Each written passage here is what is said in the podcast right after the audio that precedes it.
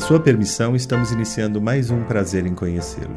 Olha, o homem é tão importante que Deus o fez à sua imagem e semelhança. E é por isso que podemos afirmar que o maior espetáculo para o homem ainda é o próprio homem. A nossa intenção é fazer um programa de entrevistas humano, forte, com perguntas que normalmente você não vê nos programas similares, mas sem dúvida perguntas honestas, sem armadilhas.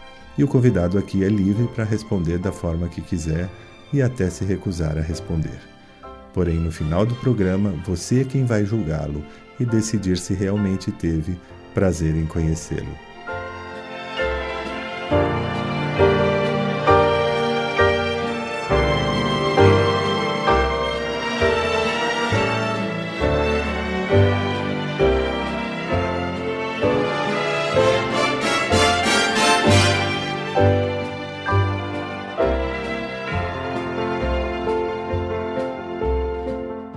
Dia, queridos ouvintes da Rádio 9 de Julho. Estamos iniciando mais um programa Prazer em Conhecê-lo. Olha, hoje nós temos um convidado bastante interessante, porque é um ator, é diretor, é um pesquisador teatral, é alguém que conhece muito esse ofício e é alguém assim, eu estou achando, tô me achando hoje muito chique porque eu vou entrevistar um doutor, um PhD. A gente vai falar sobre isso já já um pouquinho. O nosso convidado de hoje é o ator e diretor Mateu Bonfito. Bom dia, Mateu.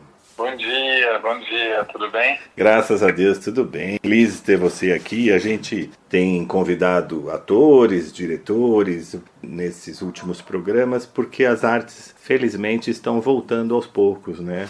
E, uhum. e, isso nos deixa muito felizes, muito contentes. E a gente tem divulgado esses, esses novos espetáculos, essas, essas peças, teatro, música, tudo que é forma de cultura, que nos ajudou tanto nesse período de pandemia, que eu acho que se não fossem as artes a gente não teria, acho que não teríamos resistido. Uhum.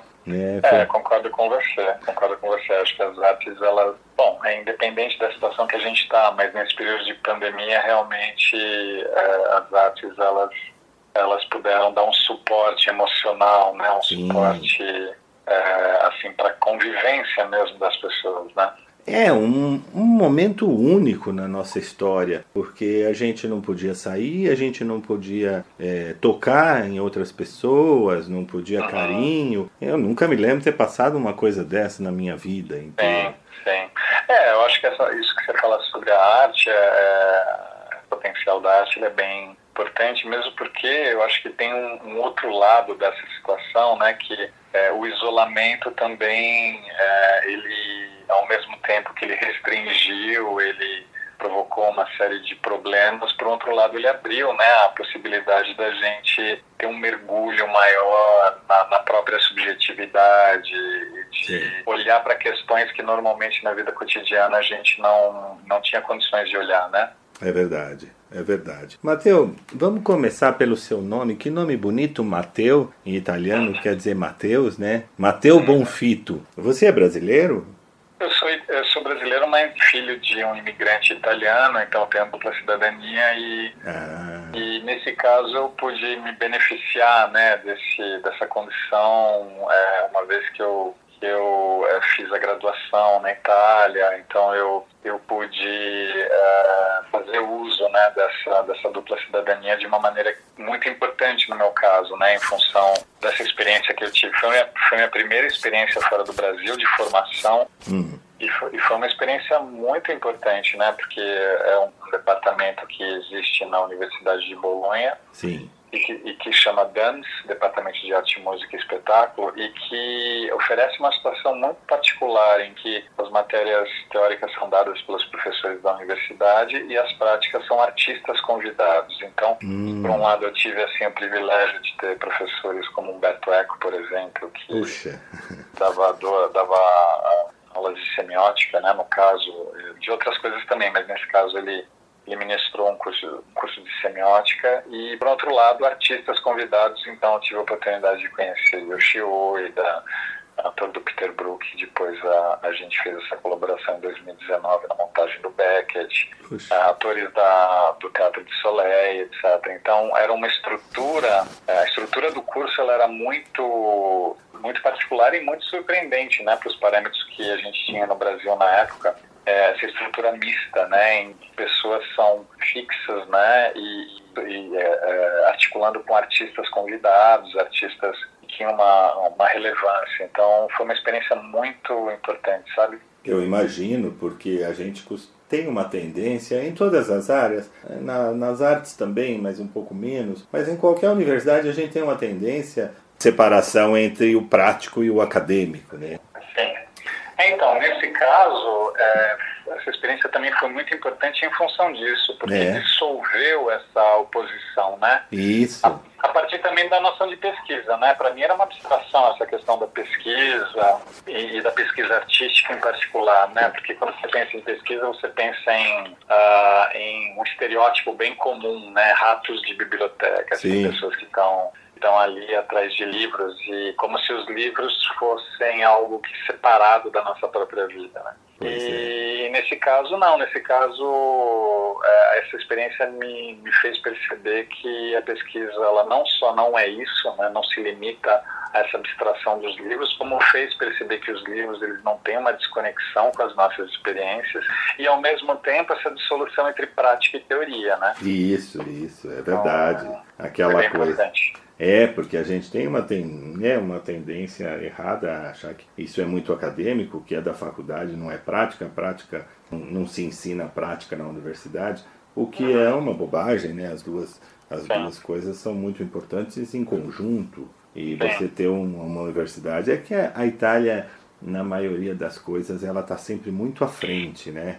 É, eu, eu, assim, é, em termos de pesquisa, em termos de é, relação com as áreas de conhecimento, claro que ali tem outras problemáticas, né, como em todos os países, mas, mas nesse sentido, a, a, a relação com o conhecimento, com a produção de conhecimento e de experiência, essa não separação entre conhecimento e experiência, é. é bem, foi, foi bem importante, né, porque porque é isso, a gente tem essa. Esse, esse, tem um termo aqui que eu acho bem engraçado no Brasil, que é o cabeção, né? é, você começa a, a, a, a comentar uma coisa de uma maneira mais elaborada, então normalmente existe essa reação né, de falar que se está sendo cabeção. Que eu acho que, por um lado, tem uma razão de ser, porque o racionalismo, quando ele está em excesso, ele também acaba Sim. distorcendo né, a percepção que a gente tem das coisas. Mas, por outro lado, a negação né, do intelecto e da razão é, é um perigo, né? É um perigo. E eu acho que no Brasil ainda a gente é permeado por uma espécie de estereótipo romântico no fazer artístico, né? Sim. Como se o como se o fazer artístico dependesse só da tua sensibilidade, da tua intuição e etc, etc. Né? E, na é, verdade é nós... é, é, mais complexo, né? Eu concordo com você. Eu acho que nós somos um país assim, é, tem, na maioria das coisas a gente tem um, enxerga tudo de uma maneira muito romântica, muito pouco prática, uma maneira a gente é muito iludido e as pessoas têm uma tendência no Brasil, nós somos muito pouco pragmáticos e a gente em todos os aspectos, até em política, nas artes, então a gente, a gente acaba estimulando uma idealização, uma ideia de sonho, né, de romance, de vencer sem esforço, ou o artista é aquele que não, nunca estudou, não precisa fazer nada, já nasceu, né? É, é, é, é, as generalizações são sempre perigosas, mas, sempre, sempre. mas eu sinto que, mas eu percebo na verdade que, que essa questão, esse resquício romântico, né, que tem a ver com um, um, preconceito até com a questão da, da, do estudo e da pesquisa, eu acho, eu acho que tem um perigo aí, né? Muito. Porque a gente está vivendo um momento de, uh, como é que eu poderia dizer, de quase que de um, de um, de um desmantelamento né, de estruturas de formação que envolve a educação, a cultura, as artes. Acho que a gente está vivendo um momento muito complexo, né, em que certas estruturas, certas, enfim, certos apoios, certos programas, eh, tinham um, planeja um planejamento cultural que vinha sendo desenvolvido e aprofundado e, enfim, expandido e que de algum tempo para cá o que a gente vê é quase que um, uma tentativa de, de desmanche, e aí, aí, aí é muito preocupante, né? Sem dúvida. Mas a gente também tem que ter uma consciência que as coisas, as pessoas não têm obrigação de gostar é, de alguma coisa que não lhe seja palatável. Né? Você ah, não é obrigado claro. a gostar de uma aula chata, de um, sabe? É, só porque é importante ou porque é chique. A gente precisa desmistificar essa coisa é, que é culto, não é gostoso, ou uhum. essa divisão entre um teatro que é arte, né? um cinema de arte, uhum. um cinema. Tudo é arte. Claro. Né? E ah, então se eu gostei, ah, se o cinema é de arte, ele tem que ser, ele é chato, ou a pessoa diz, ah, mas se eu se, se foi um sucesso de, de crítica, não pode ser de público e vice-versa. É uma ah, coisa que ultrapassada, né? Que outros países mais avançados, mais velhos do que a gente, já passaram por isso e, né, e, as, e as pessoas às vezes, eu sinto um pouco isso, claro que não é generalizar, é um, é um equívoco, mas às vezes você ouve alguém falar assim, não, é, é muito bom o espetáculo, mas porque a pessoa às vezes tem vergonha de dizer que não gostou para não parecer que ela não tem cultura. É, essa divisão que você fala entre popular e erudito, né? Pois é. Isso é, é isso é uma, é uma questão que precisa ser revista mesmo. Muito, porque aí a gente está fazendo, a gente de uma certa forma está elitizando as pessoas, né? Uhum. E falando pro, pro povo, ah, você não gostou é porque você não tem cultura. Não é uhum. verdade. É, claro, eventualmente você pode não gostar disso ou daquilo, mas você querer, é, se você não ensinar o que é cultura. Se você não, não deixar as coisas interessantes, é como estudo, né? A gente evolui, o mundo evoluiu em tantas áreas, mas as salas de aula continuam do mesmo jeito que eu estudei, que, né, que sou mais velho que você, que você, que o meu pai estudou. O modelo está muito parecido com aquilo que, que se fazia há 80, 100 anos atrás. E só que uma criança hoje com 5 anos é muito diferente de uma criança ah, de, de 100 anos atrás. E ela, com, que é uma criança que já mexe no celular, já mexe no computador, que já, já nasceu com um conhecimento. E você precisa incentivar e, e fazer com que, que esse aprendizado seja interessante, né? Sim, com certeza. Assim como o teatro e como todas as coisas. Mas o que eu acho mais bacana é que você, você é, tem uma formação tão, tão profunda, por exemplo, isso que você falou, é, às vezes a população, nosso ouvinte, fala, puxa, fulano é ator, mas se você vê, você é graduado no Brasil, graduado na Itália, fez PhD, né, tem pós-doutorando. Na, em Royal, né, na Royal Holloway, Universidade de Londres, na Inglaterra. Você acha que para para se tornar o que você se tornou hoje, um bom ator, um bom diretor, você precisava de, dessa, dessa bagagem, desse estudo tão longo, tão aprofundado? Mas não responda agora. A gente vai para um breve intervalo e voltamos já já.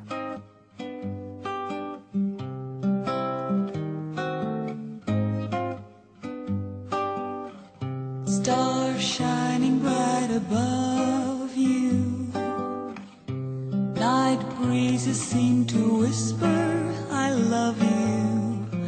Birds singing in the sycamore tree. Dream a little dream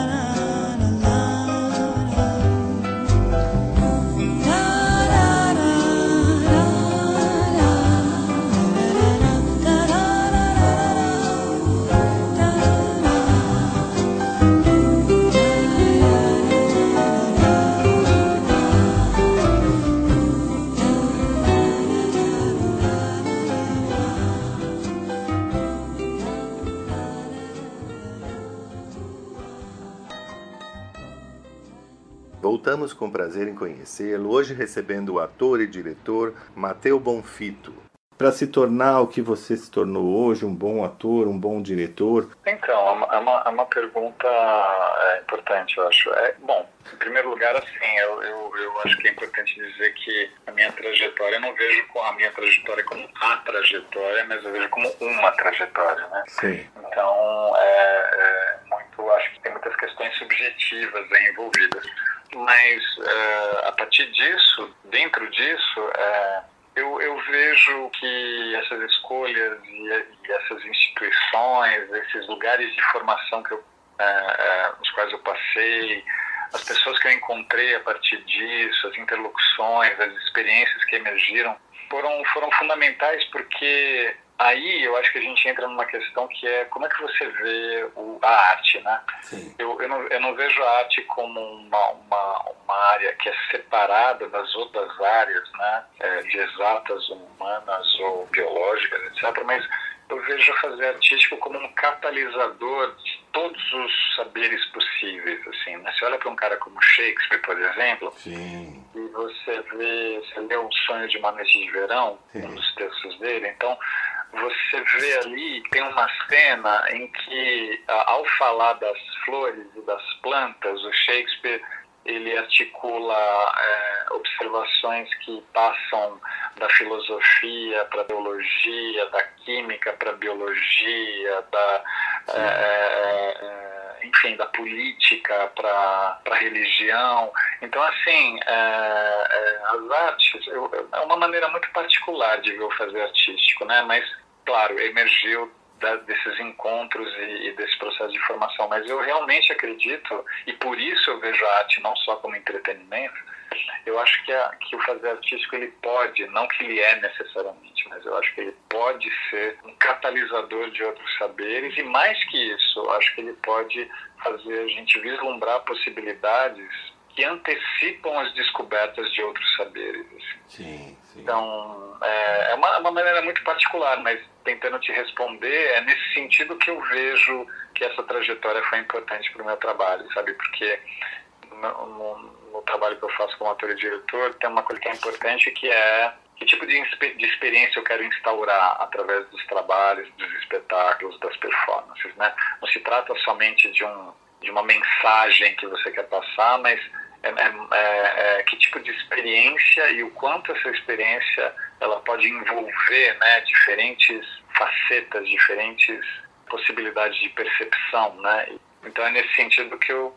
acho tentando responder a tua pergunta que eu vejo um sentido a partir da, da trajetória que eu fiz dentro do meu trabalho. Ah, com certeza. E seria bacana se você pudesse, com essa experiência, né, com essa bagagem, é, trazer para para o popular, para a escola, uhum. por exemplo, quando você vai dar uma escola uhum. que tem educação artística, que tem artes, seria bacana se conseguisse juntar essas todas essas artes, essas, claro. né, e, e, fazer com que o aluno entendesse que o que é que ele está aprendendo dessa forma como você está falando. Uhum. Eu vou te dar um exemplo concreto, assim, quando a gente estava ensaiando fim de partida do Beckett, né, eh, a gente teve uma uma experiência muito privilegiada, assim, que foi ser dirigido, nós somos dirigidos por um dos atores do Peter Brook, né, Yoshi Ueda. Sim. Então nós ensaiamos o fim de partida do, do Beckett em Paris e quando a gente voltou, o Yoshi que dirigiu, e assim como o Peter Brook, porque essa é uma prática dele também,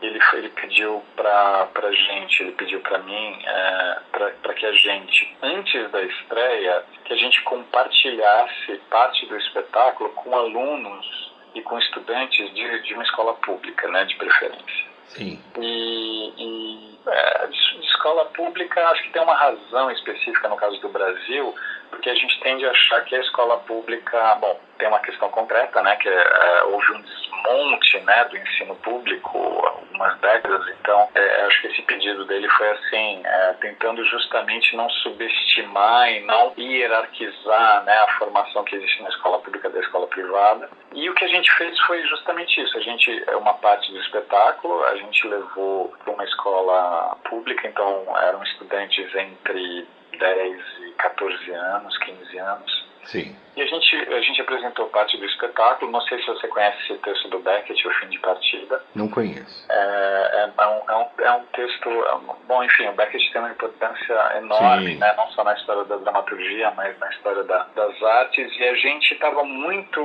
É, uma expectativa muito grande em relação ao que ao como essa ao, o compartilhamento de parte desse espetáculo como isso qual seria o efeito né que isso produziria nas crianças, porque a gente fica achando que Beckett não, Beckett é só para pessoas que tiveram uma formação intelectual X Sim. ou que têm uma idade X, que são adultos e tal, é.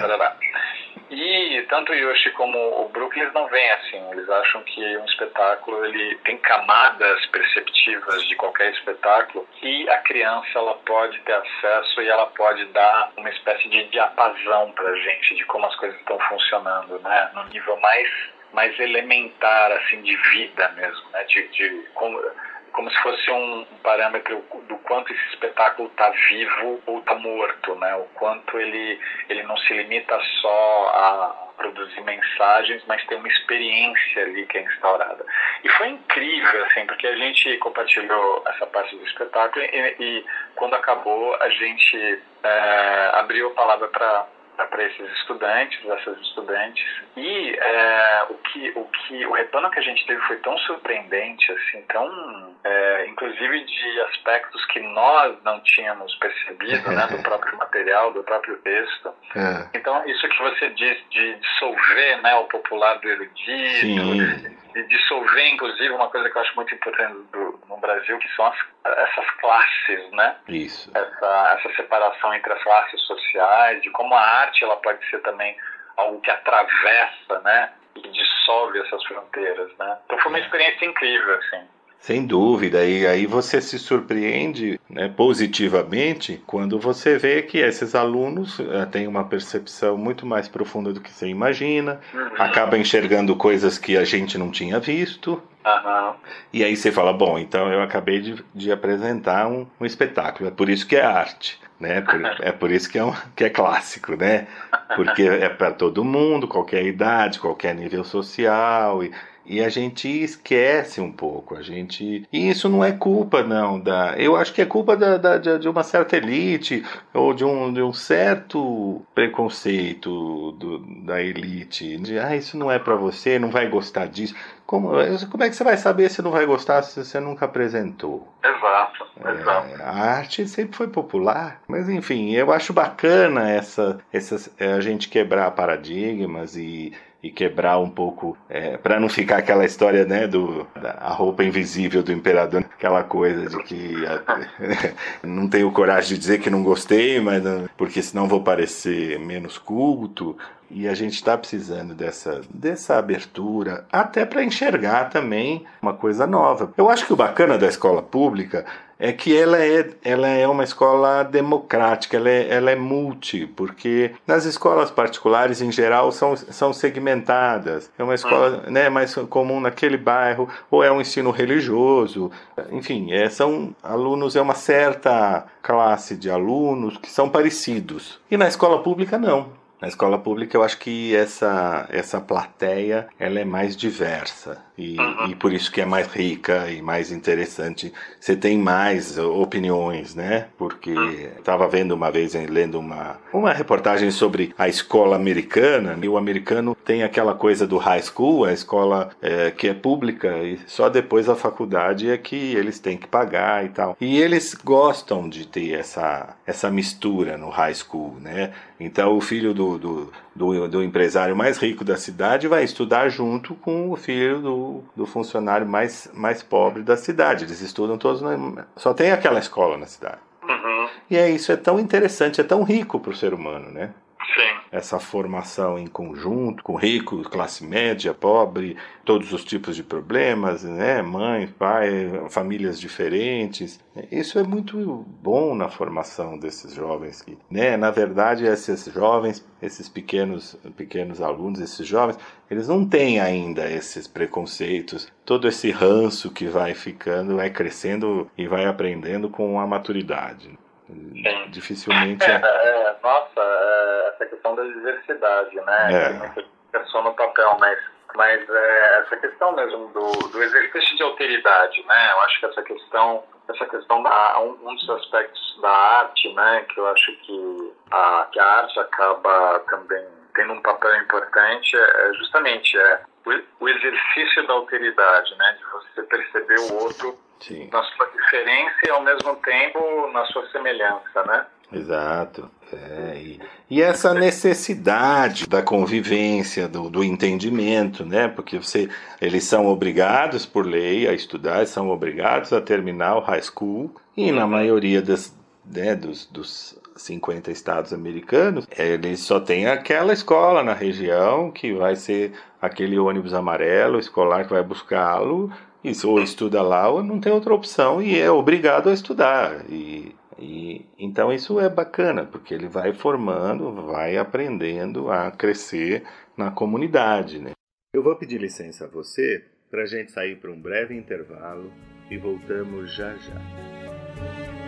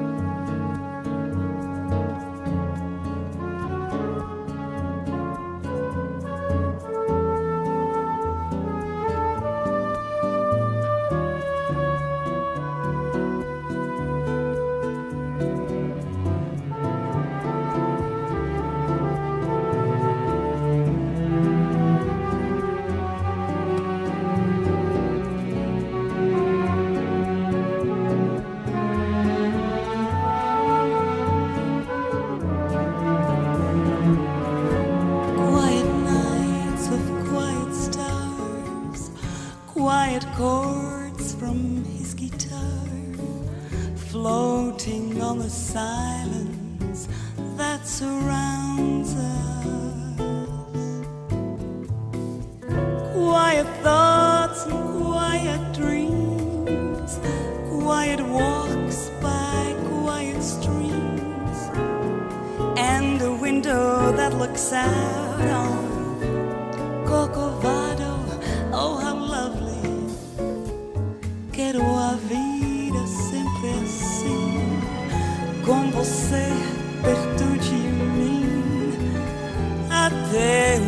devagar.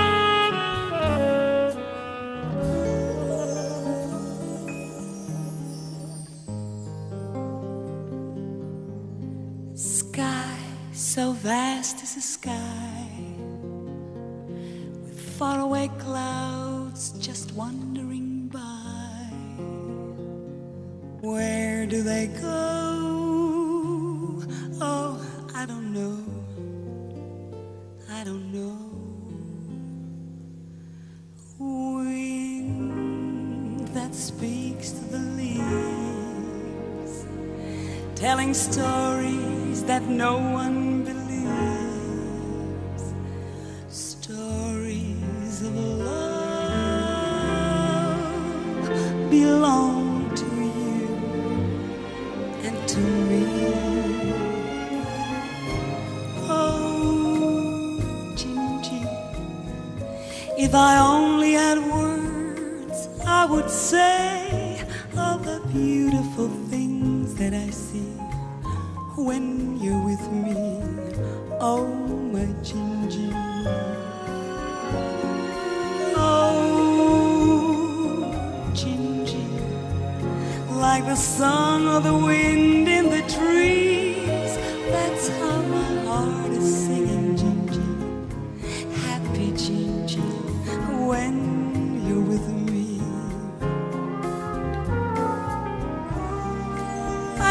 you more each day.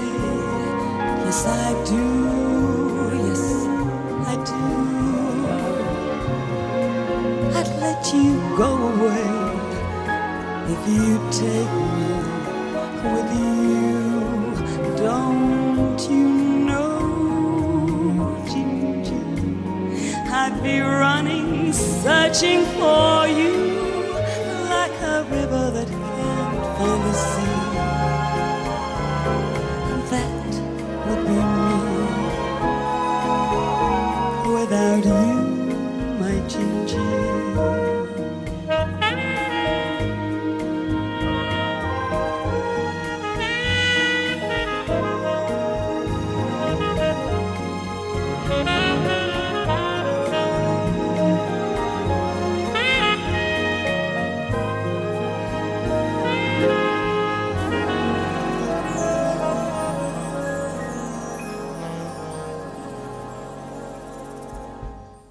Voltamos com prazer em conhecê-lo, hoje recebendo o ator e diretor Mateu Bonfito, que está em cartaz com a peça Antimadox, no espaço Parlapatões. Mas me fala uma coisa, Mateu, como é que vocês estão estreando, né? A gente está estreando essa peça que eu achei muito interessante, estava lendo um pouquinho a sinopse, que é o Antimadox. Uhum.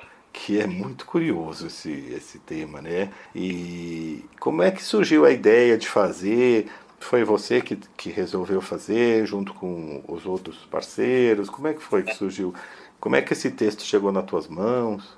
Sim. É, então, é, é, o Antimadox é uma adaptação de, feita pelo, pela Luísa Belmonte e Rodrigo Posidônia, que são dois artistas do núcleo, né? Artistas, dois artistas que fazem parte do núcleo Performa, né? Esse ano a gente está celebrando é, 20 ano, né? Do, do Performa. 20 anos já? É 20 anos, é 20 anos. Na verdade, esse 2020, né, faria 20 anos, mas a questão da pandemia também ela perturbou toda, toda a noção de temporalidade. Sim, né? sem dúvida. E, então. É... Nós tivemos um break aí o ano passado. É, exato. A gente teve uma, uma, uma, dilatação e ao mesmo tempo uma aceleração do tempo, né? Uhum. É, curioso isso. Mas enfim, o, o, esse texto do Antimadox, é, ou Maddox, ele, ele é uma adaptação de, de texto original de um dramaturgo bem conhecido hoje, que é o Matei Wisniewski. Sim. E, o, cujo título original era Três Noites com Maddox, ou Maddox. Hum. E aí esse anti-Maddox, ele vem de uma, de uma ideia de adaptação que ao mesmo tempo conserva, mantém é, é, um, digamos, a trama central ali, o núcleo central da trama do, do, do material original do Wisniewski, mas ao mesmo tempo agrega outras camadas, assim. É, na verdade, essa adaptação ela busca contemporaneizar ao mesmo tempo o texto e expandir a pesquisa em termos de linguagem. Então, é, se no original era uma situação dada que é, permanecia é, enquanto manifestação cênica presencial, aqui a gente desdobrou a partir da direção da Luiz e do, e do Rodrigo também. Hum para uma camada que, que articula com o cinema. Então é um espetáculo que conversa, que articula essas duas camadas né, de linguagem. Então tem as cenas presenciais, tem essa camada do teatro que é presencial e que tem a ver com as artes da cena presenciais, mas que também, ao mesmo tempo, no fluxo da narrativa do espetáculo, dialoga com essa outra camada é, cinematográfica que é, envolve questão da memória, envolve aí outras questões que acabaram sendo inseridas nessa ampliação do, do material original. É, é importante falar que esse espetáculo é o primeiro de uma trilogia, né? Foi pensada, é, que a gente está chamando de trilogia da pós-verdade. Hum. É, pós-verdade não enquanto fake news, mas pós-verdade como é, algo que a gente detectou uma necessidade de aprofundar e problematizar a própria noção de verdade. Hum. É, então são três espetáculos que estão previstos. Nesse primeiro existe uma problematização da verdade que se dá mais em termos mais em nível sensorial, digamos assim. É, é, é, então tem uma, uma problematização da noção de verdade que passa por uma questão sensorial a partir desse diálogo entre teatro e cinema. Tem um segundo espetáculo que é uma adaptação do Ibsen, do Inimigo do Povo, hum. É, que vai ser uma problematização da noção de verdade que vai envolver outras camadas mais digamos, ética, éticas e políticas. E vai ter um terceiro espetáculo, que é uma adaptação do processo do Kafka, que ali é, vai ser uma, uma, uma espécie de, não de síntese exatamente, mas de articulação de camadas que a gente explorou, vai está explorando e vai explorar nesses dois primeiros espetáculos. Então, o Kafka vai ser uma espécie de catalisador das, dessas tensões que a gente explora nesses dois primeiros projetos. Sim.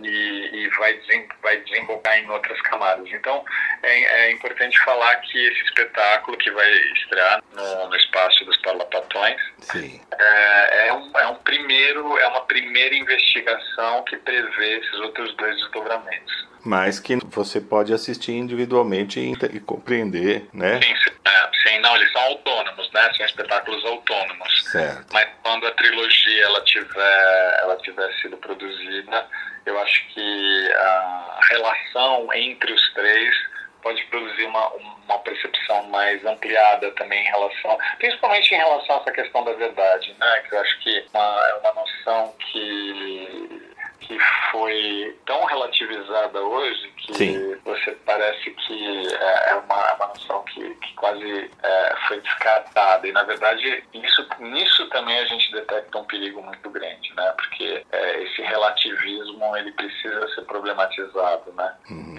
E a gente acha que, a gente acredita que esses três, essas três obras vão contribuir né, para a verticalização dessa, dessas reflexões. É curioso, né, Mateus? A gente vinha de, um, de algumas décadas aí de buscando um mundo buscando muito a ciência, a verdade, a, a, o mais possível, mais próximo da verdade, da ciência, da comprovação, da racionalidade. E de repente, não sei como explicar, mas de, de repente vem uma onda mundial de negacionismo, de né? De, de negar até o óbvio, negar até o elementar. E aí deu uma bagunçada tão, tão grande que é o que você falou, a gente é, acaba realmente ficando em dúvida até do que é verdade, do que, né, do relativizar a verdade, relativizar valores. Misturou tudo, na minha opinião.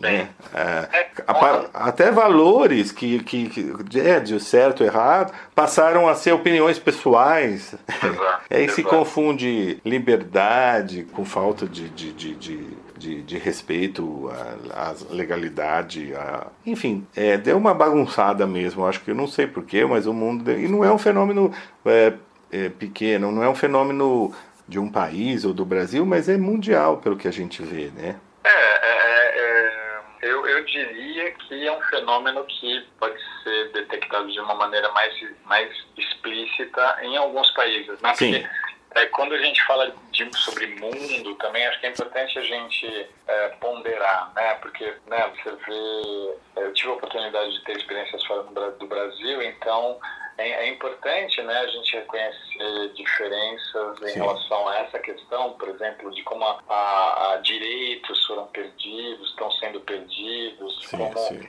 É, é, programas sociais estão sendo dissolvidos e, e, isso não, isso em alguns países se preserva, não só se preserva como se aprofunda, né? Por exemplo, você pega um país como o Canadá, você pega um país como a Alemanha, você pega um país como a Austrália, etc. Então é é, existem democracias, existem é, é, países que aprofundam essa questão da democracia social, do, até do, é, da social-democracia, digamos assim, e, e que conseguem é, preservar um tipo, do, um tipo de bem-estar social, né, que é um valor que foi colocado em xeque, né, é, por países que, que é, desconsideram essa questão do bem-estar social. Então, é importante também, é, digamos, a gente problematizar é, essa usando uma metáfora do, do Humberto Eco, né, os, os apocalípticos e os integrados, né.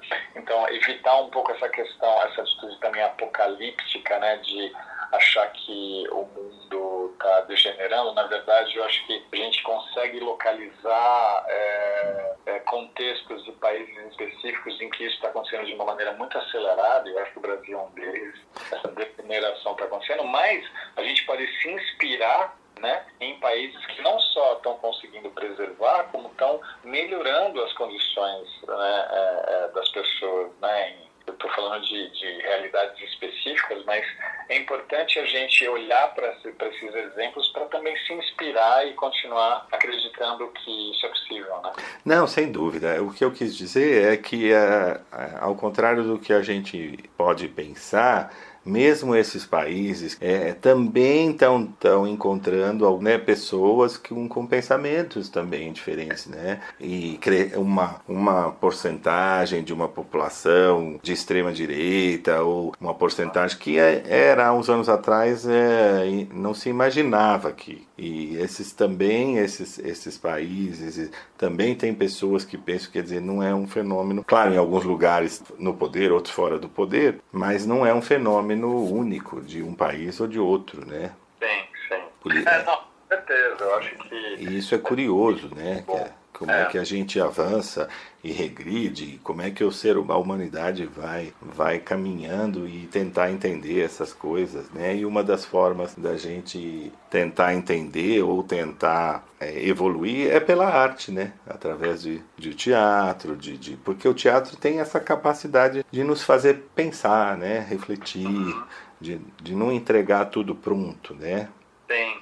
É, e, e, também de, de ser um lugar ainda de contato direto, né? Yeah. É, é, porque essa questão do audiovisual e das redes sociais, por um lado, abriram possibilidades, expandiram possibilidades e, e etc. Por outro lado, é, isso, isso fez com que esse contato direto é, de uma certa forma, fosse substituído por uma espécie de mediação que às vezes cria é, processos que são é, muito muito perigosos também eu acho assim né? Porque quando você interage com uma máquina é, é, é muito diferente de você perceber a complexidade do humano ali na tua frente, na relação direta, no contato direto. Né? Então, o teatro, nesse sentido, acho que é a nossa última, além da escola, obviamente, né, que eu acho que tem todo esse mundo da formação presencial que também dialoga com isso, mas é, o teatro ele traz né, essa questão do, do contato direto com o outro e como esse contato direto com o outro ele nos atravessa e faz perceber é, possibilidades de, de modos de existência mesmo, né, que vão além dos discursos, que vão além é, é, é simplesmente de uma troca de informações, né.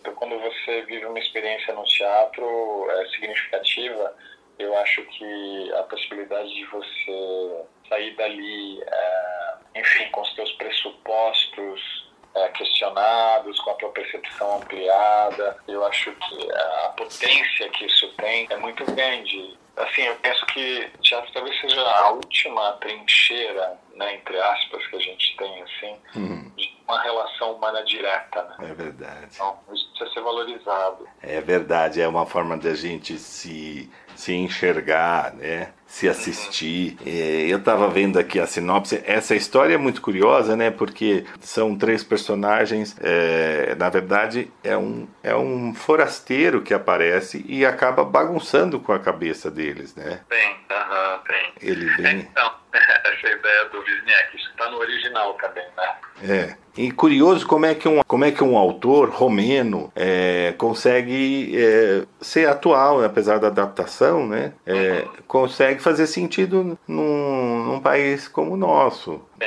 é, é, ele é romeno, mas assim, é, é, importante dizer que ele vive na França já há, há, vários anos, né? Sim, claro. Mas eu digo assim, né? Mas é um, é um romeno que vive na França e que vai fazer um espetáculo que faz todo sentido no Brasil. Porque o Sim. ser humano é, o ser humano é, um, é, é ser humano em qualquer lugar do mundo, né? Sim. A gente acaba tendo a, as os mesmos problemas, as verdades, as dificuldades, eu acredito que não sejam muito diferentes. Né? Sim, é, é, incrível isso, né? Porque você vê é, o como também a pintura, a música, né?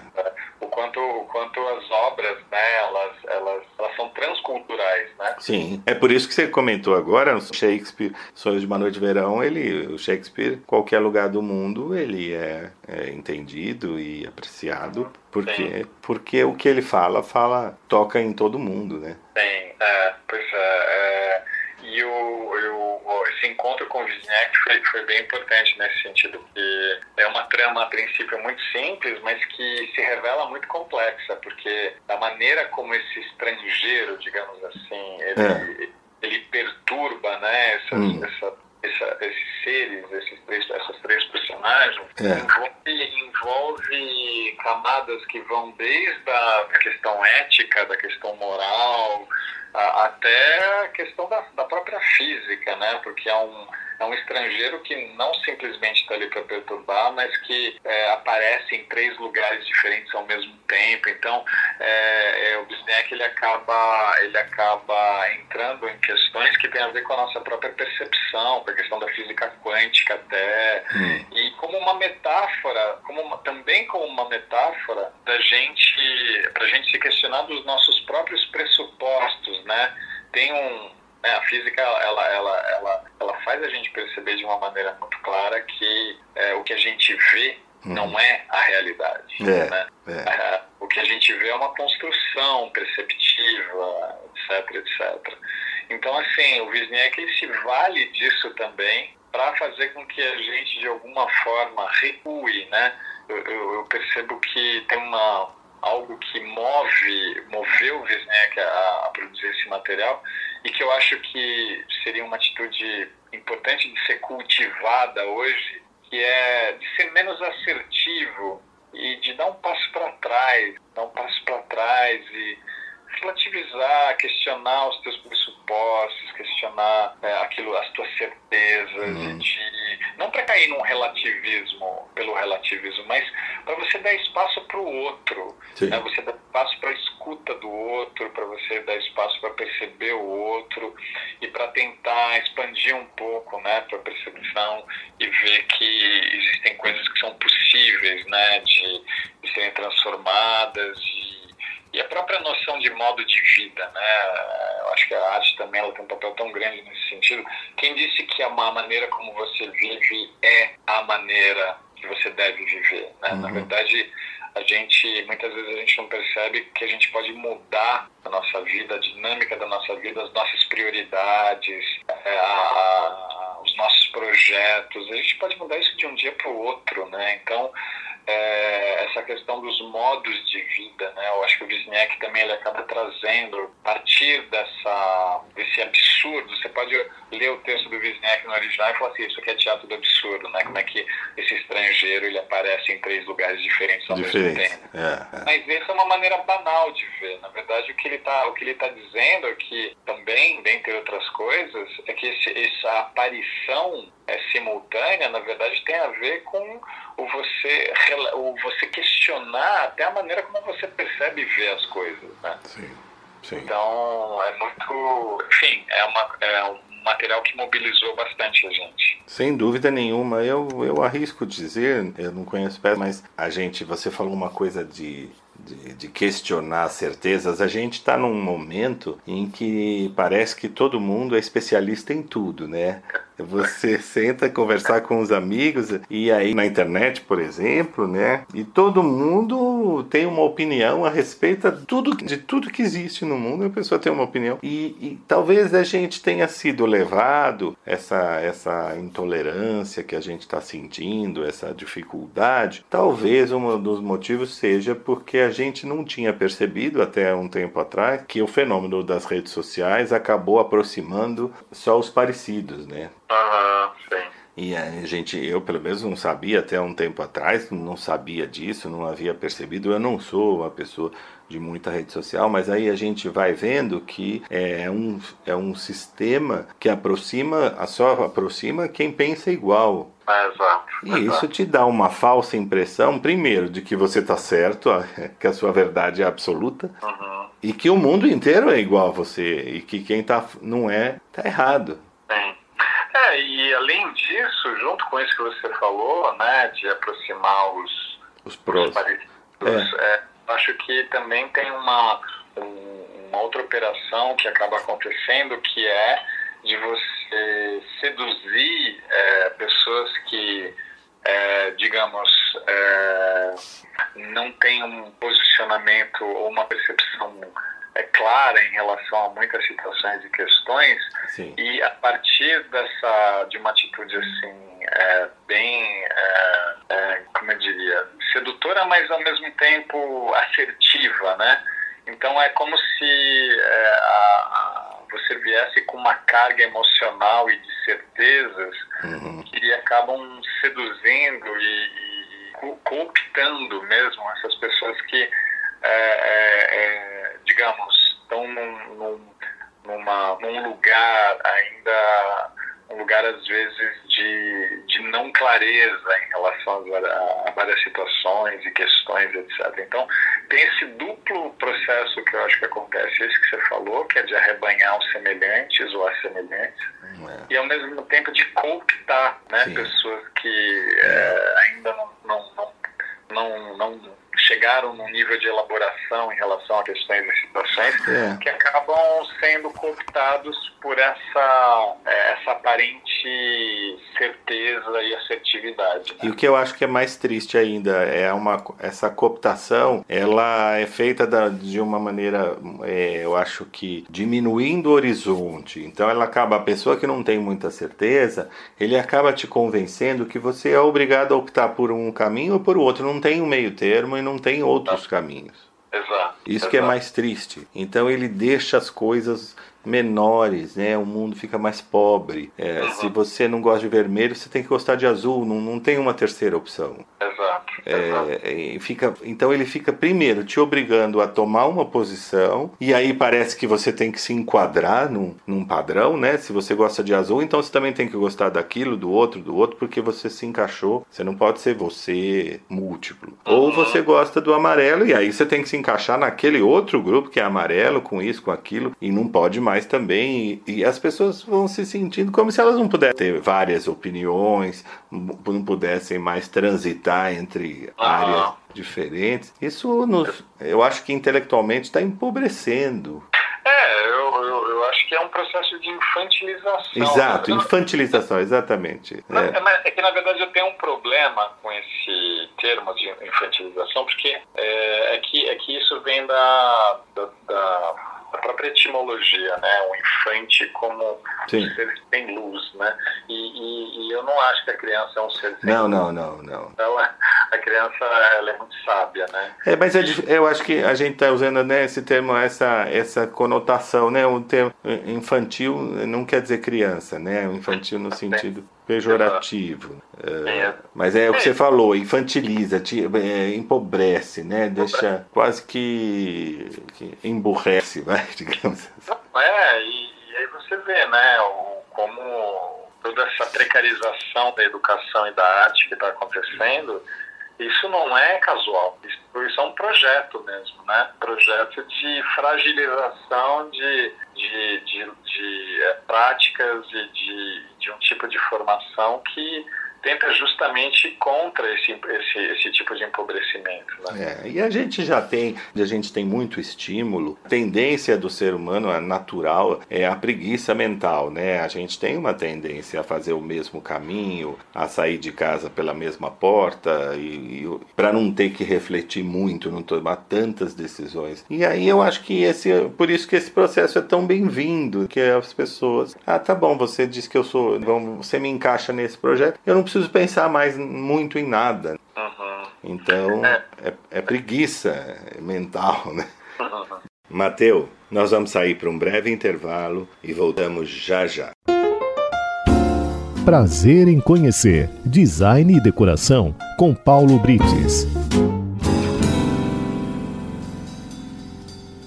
Olá, amigos ouvintes da Rádio 9 de Julho.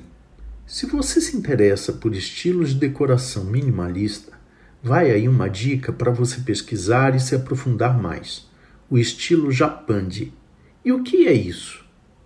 O estilo Japandi nada mais é do que uma mistura de dois estilos modernos e contemporâneos, o estilo japonês e o escandinavo, e está se mostrando uma grande tendência no design mundial.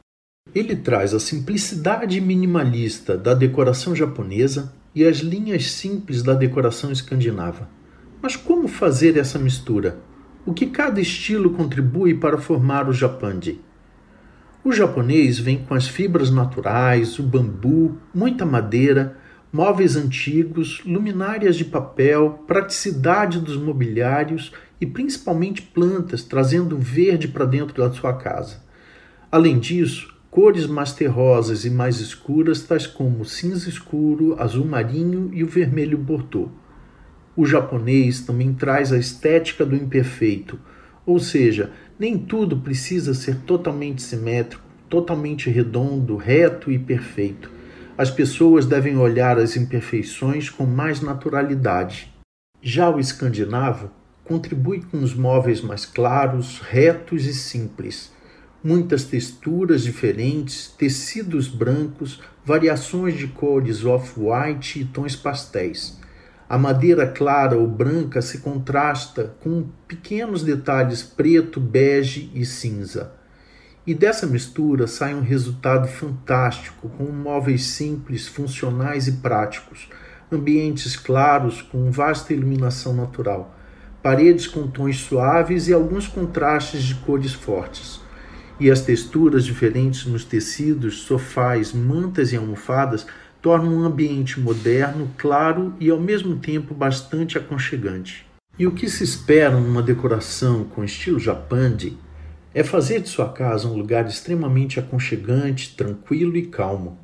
Aproveite todos os móveis e objetos sem se preocupar tanto se eles têm arranhões, com falhas na pintura ou mantas com fios puxados. Aproveite sua casa num ritmo mais tranquilo e aceite as imperfeições do uso com naturalidade e viva mais feliz. E semana que vem eu volto com mais um bate-papo de decoração. E não se esqueçam de me seguir nas redes sociais. No Instagram é by underline icono e no Facebook é by icono. Até lá! Prazer em conhecer Design e Decoração com Paulo Brites.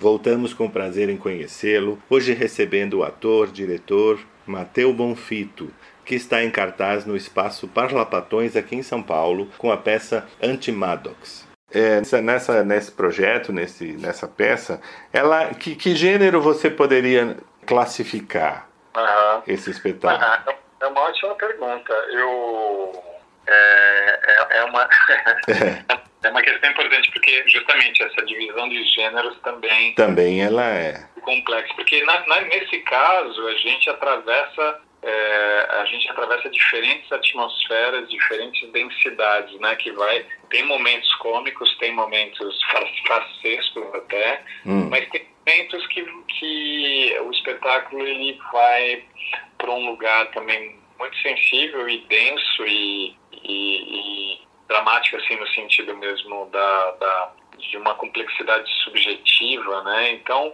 é, é, você poderia aí categorizar, sei lá, como tragicomédia, não sei, acho que acho que não é preciso então, assim, é, um, é um, é um, drama. Um é um espetáculo que atravessa diferentes linguagens certo. e, ao mesmo tempo, diferentes gêneros, eu, eu Que interessante, é. Não, eu te falo, não porque seja importante ter um gênero, é como telespectador, né, como nosso ouvinte, o que, que ele pode esperar. Eu sou muito curioso, eu sempre gosto de saber mais ou menos o que eu vou ver, o que eu vou encontrar, né, como espectador.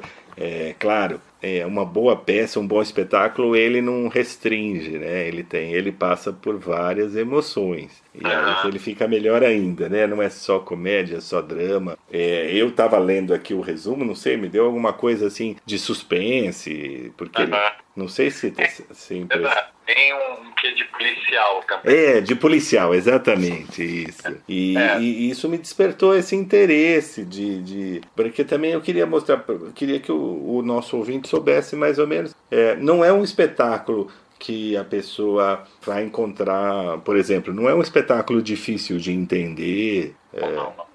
Eu imagino que não, né? Absolutamente. É um, é, um, é um, espetáculo que não é, é, não é assim inacessível, não certo. é hermético.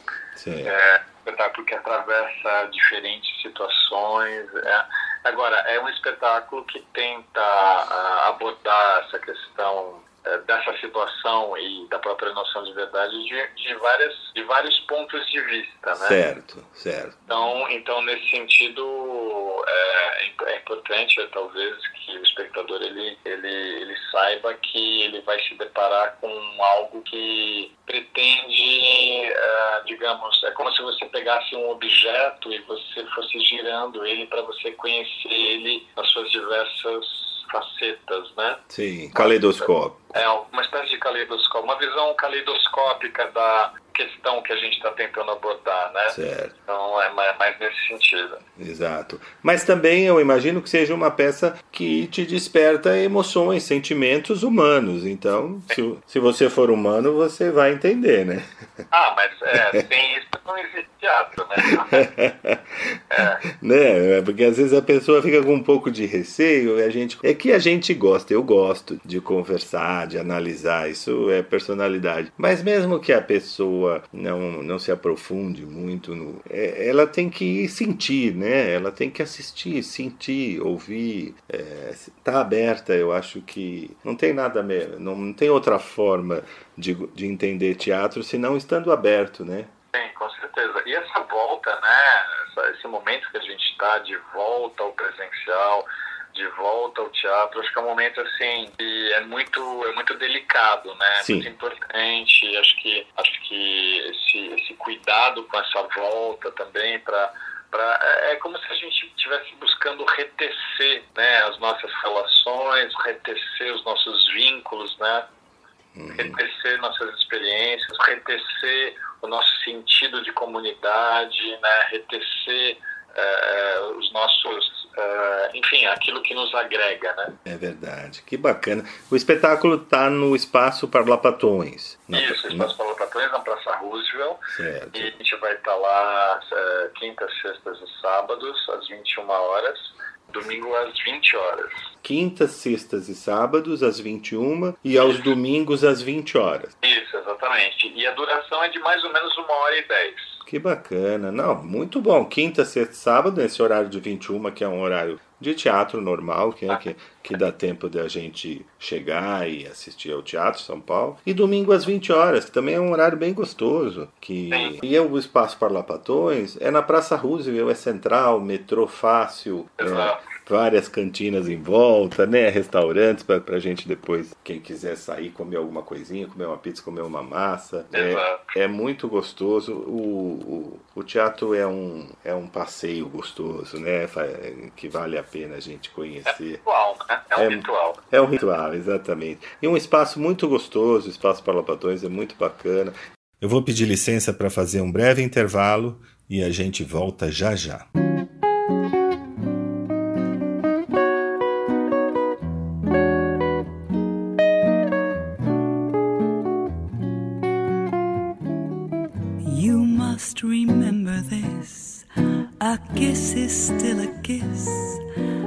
Sigh is just a sigh. The fundamental things apply as time goes by. And when two lovers woo, they still say, I love you. On that you can rely.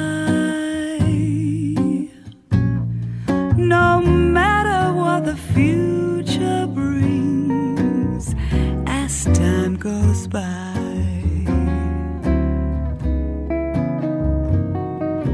Moonlight love songs, never out of date.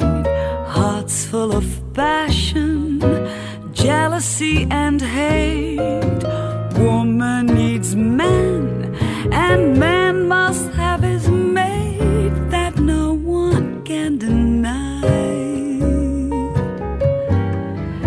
still the same old story. A fight for love and glory, a case of do or die. The world will always welcome lovers. As time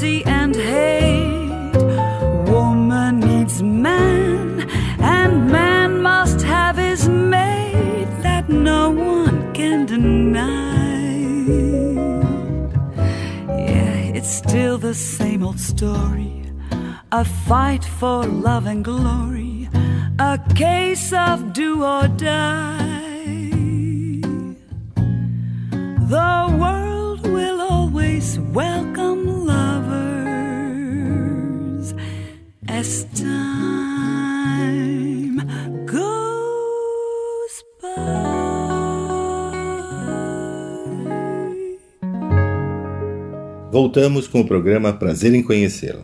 Vocês pretendem ficar. Você já tem data para da temporada até o final do ano? Sim, a gente vai até dia 19 de dezembro. Certo.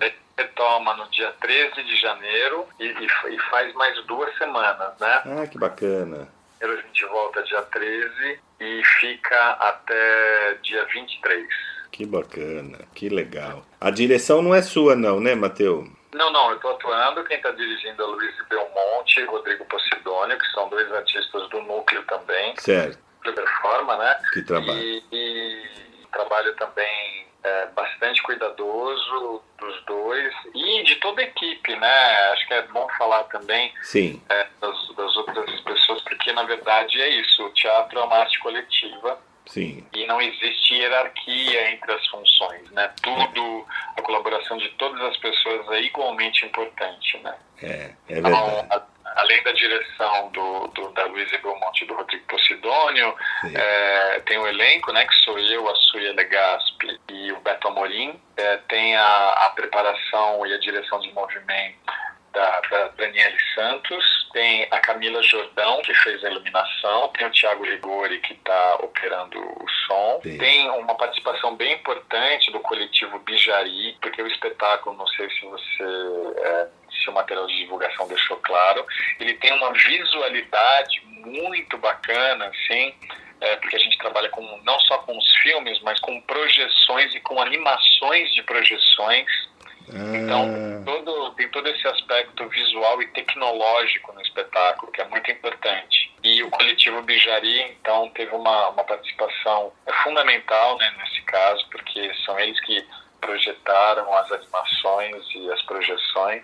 Sim, sim. É, é, e, enfim, tem, tô, tô, tô, tem um coletivo aí bastante importante. Tem o Morris, né, que é um músico bastante conhecido. Ele compôs a trilha especificamente para esse espetáculo. É, então, é, é, uma equipe muito bacana, sabe? Tem a produção do Edinho Rodrigues, então, é, é uma equipe que é, é, trabalhou com uma, uma harmonia muito grande, uma sintonia muito grande. O espetáculo é, um, é fruto de tudo isso. Que bacana, de uma equipe competente e, e grande, né? Às vezes o espectador não tem ideia de que o que tem por trás do palco, né, para chegar nesse nesse resultado, para você poder apresentar um bom trabalho, um trabalho de qualidade. Quanta gente trabalhou, se esforçou e se dedicou para que isso acontecesse, né? Exatamente, nossa, é muito importante, né? O teatro ele é uma micro-sociedade. Né? Exato, né? isso que é bonito, né? Ele é uma sociedade, ele é uma, uma, empresa, ele é uma comunidade, ele é uma igreja, ele é uma série de, de pessoas Exato. que eh, são tão importantes quanto não tem um mais importante, porque qualquer um que falhar, o espetáculo vai vai falhar. Exatamente. A luz, o som. Então é, é, ele te dá essa ideia coletiva de importância, né? De, de igual importância de todo mundo. Não tem mais importante porque se um dia que, que se você não, não, não tiver, se o figurino não tiver lá, você não entra em cena pelado. Exatamente. É, é, é, e, as, e, a gente tem uma tendência na, na sociedade a só valorizar quem está em evidência, quem está com no foco, né, na luz. Exato, exatamente. É, Não e... só no teatro, mas em todas as áreas, no colégio, na educação. Então é bom a gente conhecer. Por isso que, que o teatro é cultura também, né? Que a gente aprende, a gente vai, a gente forma, a gente vai conhecer o que é coxia, o que é marine. É, é, é fascinante esse mundo, né? É fascinante. E olha para você apresentar um espetáculo de uma hora, uma hora e vinte. Quanta gente trabalhou, quanta Exato. gente, por quanto tempo, né? Quanto tempo vocês estavam, então prepararam o espetáculo, ensaiaram? Quanto tempo? Foi agora? Foi, foi é, ao todo mais ou menos quatro meses, mas foi um processo muito intenso, sabe? Quatro é meses, você vê? É, no tempo, e então foram muitas horas de ensaio. Muito, é, imagino. Normalmente a gente levaria bem mais tempo para criar, mas como a gente se organizou para isso, então foi mais concentrado e mais, mais, muito mais tenso em termos de, de carga horária de trabalho, né? É, mesmo assim, para quem não conhece, quatro meses é, de ensaio, porque é full time praticamente, né? É, quatro meses de ensaio, de, de aprendizado, de, é, é muito trabalho para colocar o espetáculo. É, agora, agora é importante dizer que o fazer artístico, que, o, que a prática artística, ela, os projetos, eles, eles não, não só não vêm do nada, mas eles são desdobramentos das suas experiências anteriores. Né? Ah, sem dúvida. Então, na verdade, esse espetáculo ele é um desdobramento desses 20 anos também de, de trajetória do Performa. E, Foi então, você, é... que, você que fundou o Performa?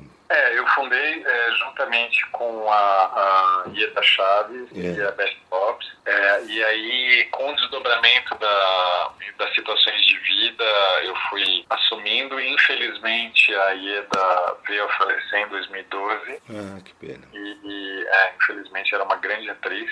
E sim, mas na, na, verdade eu sou o fundador, mas o, o, Performa ele é um núcleo que, é, enfim, ele agrega, pode agregar pessoas diferentes a cada projeto, mas desde 2000, desde esse projeto do, do fim de partida do Beckett, a gente é, conseguiu é, estabelecer um núcleo mais fixo que está é, é, se mantendo nos, nesses projetos que estão se desdobrando. Mas, ao mesmo tempo, eu gosto dessa, dessa ideia de um coletivo que é, digamos, que tem uma dinâmica de agregação de diferentes pessoas, inclusive é, de artistas e não artistas, acho que isso é importante falar também, pessoas profissionais de outras áreas, antropólogos, antropólogas, filósofos, filósofas, sociólogos, sociólogas, físicos, etc.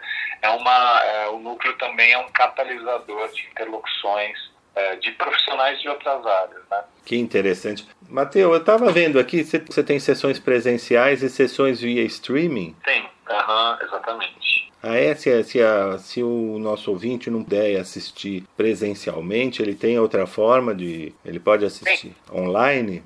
Tem, com certeza. Então, as informações, é, para quem é, se interessar, é, se estão é, no próprio Instagram, né? Certo. Se você acessa o Instagram do Performa Teatro, sim. É, então no, a gente fez vários posts inclusive do material de divulgação. E nesses posts do Performa Teatro, todas as datas estão ali, inclusive das transmissões via YouTube. Que bacana. Olha só, gente, você que tá, não está aqui em São Paulo ou por alguma razão não está podendo sair, entra no, no Performa, no Instagram do Performa, também no via YouTube, também é, online, ou também através do Simpla, né? Uhum, sim.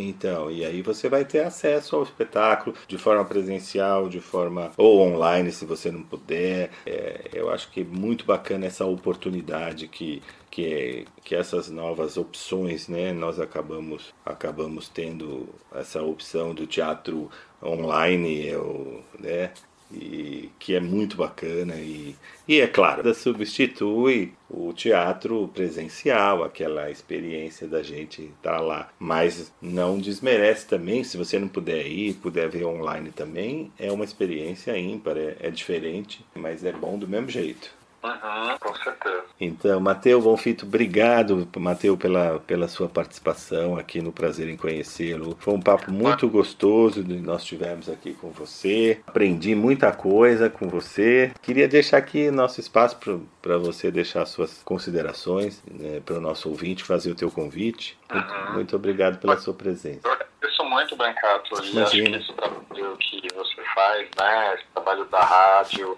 e programas que têm esse viés né, é, cultural e de divulgação tem um papel fundamental, né, é, não só para a divulgação dos trabalhos, mas para construção mesmo dessa percepção de como a arte e a cultura ela, elas são fundamentais, né?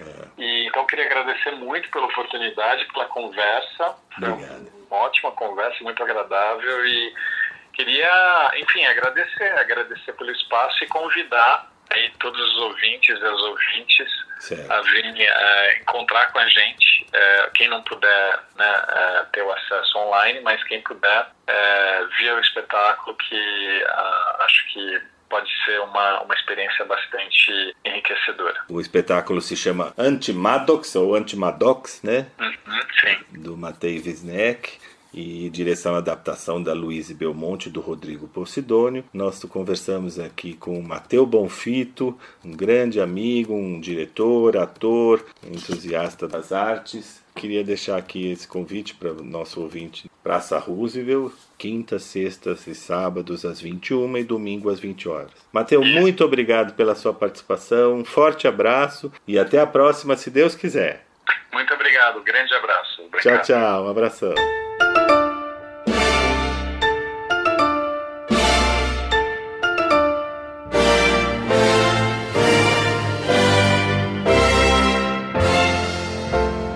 Chegamos ao final do prazer em conhecê-lo de hoje. A nossa proposta foi cumprida. Espero sinceramente que vocês tenham gostado e aguardo a todos no próximo sábado, às 7h30 da manhã, se Deus quiser.